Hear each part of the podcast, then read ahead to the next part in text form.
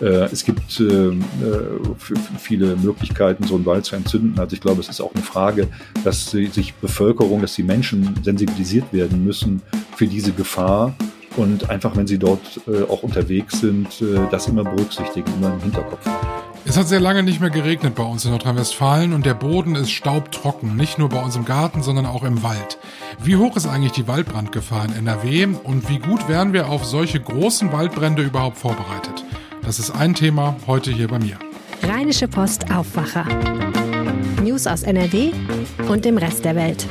Ich bin Michael Höhing, schön, dass ihr wieder mit dabei seid. Im Moment sind ja noch Sommerferien, aber das Kindergartenjahr hat offiziell schon am 1. August begonnen. Für einige Kinder geht's nächste Woche in den Kindergarten. Und viele Eltern, die haben ein bisschen Angst vor dem Start in die Kita, wenn es das erste Kita-Jahr ist. Schließlich fällt es ja schon schwer, das Kind in eine ganz andere Obhut zu geben. Und die Kinder, die müssen sich ja auch daran gewöhnen. Und so manch ein Kind tut sich ein bisschen schwer. Wir geben Tipps in dieser Aufwachefolge, was man tun und machen kann. Im Moment ist es ja wieder recht warm draußen, Temperaturen von 30 Grad und mehr. Gut, das gehört eigentlich zum Sommer dazu, allerdings ist es seit Wochen oder um ehrlich zu sein, seit Monaten schon viel zu trocken. Man hat es zuletzt mal so richtig ausgiebig geregnet, vielleicht mal einen ganzen Tag oder zwei Tage lang. Das beschäftigt nicht nur die Gärtner unter uns, die möglichst viele Pflanzen über den Sommer kriegen wollen, sondern auch Förster und die Feuerwehr. Denn nur eine glimmende Zigarettenkippe würde völlig ausreichen, einen ganzen Wald in Brand zu stecken. Ja, und dann? Sind wir auf solche Szenarien wie jetzt aktuell in der sächsischen Schweiz hier bei uns in Nordrhein-Westfalen vorbereitet? Diese Frage gebe ich jetzt direkt an dich weiter. Jörg Isringhaus ist da. Du hast mit Entscheidern und mit Experten gesprochen. Also ich habe gesprochen mit einem äh, Waldbrandexperten. Ähm, der äh, ist Vorsitzender oder Leiter des Arbeitskreises Waldbrand beim Deutschen Feuerwehrverband und der sagt, da gibt's noch einiges zu tun in Sachen Vorbereitung.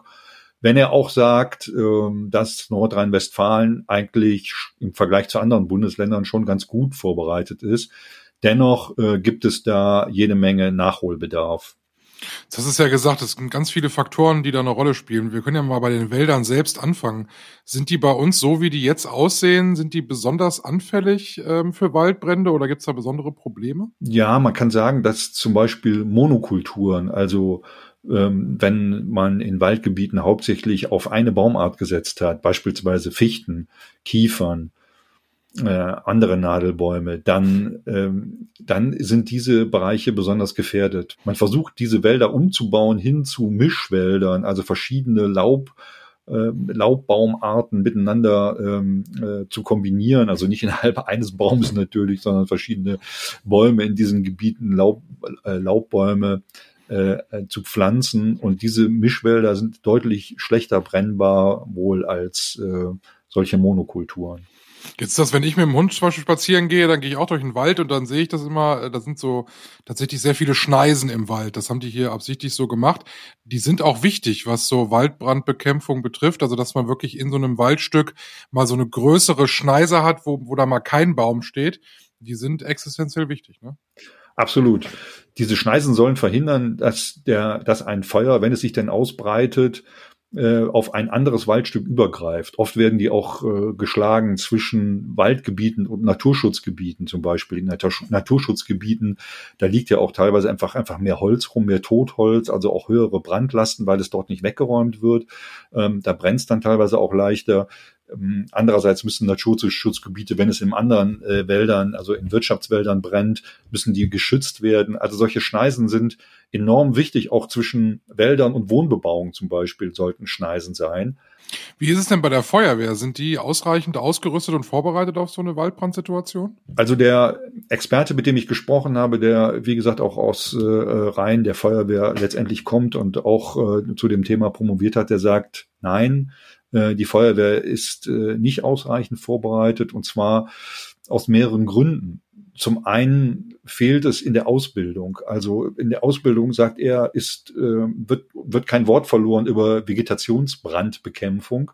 Und äh, insofern müsste das nachgeschult werden. Das lässt sich auch relativ schnell bewerkstelligen, wird aber eben nicht in der Breite durchgeführt. Dann passt die Einsatzkleidung nicht. Also die Einsatzkleidung, diese Schutzkleidung, die meistens getragen wird bei Einsätzen, äh, die ist auf Innenräume ausgerichtet und da soll sie dann kurzfristig starke Hitze, wenn es da irgendeine Verpuffung oder sogenannte Durchzündung gibt, dann sollen die diese Hitze abhalten und denjenigen für mehrere Sekunden schützen. Wenn die aber dann draußen unterwegs sind, bei 35 Grad im Schatten und da schwere körperliche Arbeit verrichten müssen und das auch noch über Stunden, was solche Waldbrände eben oft erfordern, dann äh, ist die Kleidung völlig ungeeignet. Da kommen die ganz schnell an ihre Grenzen, äh, äh, äh, dehydrieren oder äh, können einfach nicht mehr weiter. Denen geht dann einfach wirklich die Puste aus. Jetzt könnte man ja sagen, na ja, das ist alles reine Theorie. Wir haben ja solche großen Brände nicht. Sowas gibt's eher in Südeuropa. Wir haben das jetzt in diesem Jahr in Brandenburg gesehen. Da gab's diese großen Brände und auch bei uns in Nordrhein-Westfalen hat's äh, ja schon so größere Lagen gegeben. Da gab's zuletzt einen großen Brand in Gummersbach. Also so ganz ähm, unrealistisch sind solche Szenarien dann ja nun wirklich nicht. Nein, völlig unrealistisch sind sie nicht, das muss man schon sagen. Ich habe auch äh, mit dem Forstamtsleiter gesprochen, äh, der das große Feuer in Gummersbach damals erlebt hat. Das war 2020 und einer der größten Brände, die NRW je erlebt hat. Und der sagt, äh, sowas hätte er sich gar nicht vorstellen können, dass ein Wald in der Ausdehnung brennt und zwar bis in die Kronen hinein, auch bei Laubbäumen. Das nennen äh, die die Betroffenen oder also die die Experten Vollfeuer ähm, dass solche Vollfeuer hier möglich sind. Normalerweise brennt eher Unterholz. Also äh, man sieht auch hier, äh, wir, wir müssen mit dieser Gefahr leben lernen. Äh, es hatte in den, in den letzten Jahren, die jetzt seit 2018 äh, natürlich deutlich trockener sind im, im Durchschnitt der vergangenen Jahrzehnte, 140 Mal pro Jahr gebrannt irgendwo in NRW und das ist mehr als fünfmal so viel wie in den Jahren zuvor. Das Ganze muss man jetzt auch wieder ein bisschen relativieren. Wenn man jetzt sich die Statistik über Jahrzehnte hinweg ansieht, dann erkennt man, dass die Zahl der Waldbrände rückläufig sind. Entscheidend sind dann immer diese Waldbrand, sogenannten Waldbrandjahre, die ich gerade genannt habe, die also sehr trocken sind. Die gab es auch früher immer schon. Die verzerren dann ein bisschen die Statistik. Allerdings wir erleben es ja momentan Jahr für Jahr, müssen wir uns möglicherweise darauf einrichten, dass wir künftig viel mehr solcher Waldbrandjahre haben und uns wirklich mit diesem Thema intensiv auseinandersetzen müssen. Das wissen wir zwar alle nicht ganz genau, es kann auch anders kommen, es kann auch ein bisschen feuchter werden, aber die Gefahr besteht durchaus. Jetzt ist das ja auch eine Aufgabe der Politik. Ne? Also wenn wir jetzt über Ausrüstung der Feuerwehr nachdenken, über einen Eingriff in die Forstwirtschaft in NRW.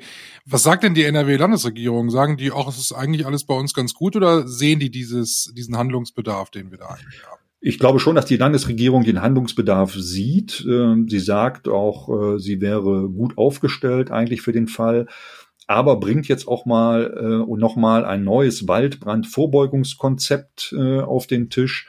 Ähm, das wird jetzt demnächst vorgestellt und das beinhaltet auch so viel weiß man jetzt schon, solche äh, Themenbereiche wie Schneisen schlagen beispielsweise oder Waldwege instand setzen und so breit ausbauen, dass die Feuerwehr auch überall hin kann. Das wird noch ganz viele andere Punkte beinhalten, aber ich glaube, man hat die Zeichen der Zeit erkannt und äh, will auf jeden Fall etwas dagegen tun. Die Frage ist immer, Politik kann in vielen Bereichen natürlich nur Vorschläge machen. Ähm, am Ende muss es natürlich äh, vor Ort auch mitgetragen werden von den Waldbesitzern.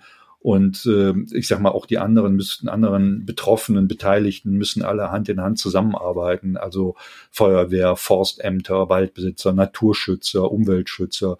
Denn äh, auch deren Interessen äh, sind ja dann betroffen. Also wir halten fest, am Ende braucht's wieder Geld und gute Kommunikation. Vielen Dank, Jörg. Gerne. Heute Abend und morgen früh kann es bei uns in NRW stellenweise regnen, mehr dazu später im Wetter. Eine richtige Entlastung wird das aber wohl kaum werden. Wer den Sommer genießen kann, das sind die Kinder. Die Älteren, die haben noch Ferien und die Kleinen, die können es sich auch im Planschbecken ganz gut gehen lassen.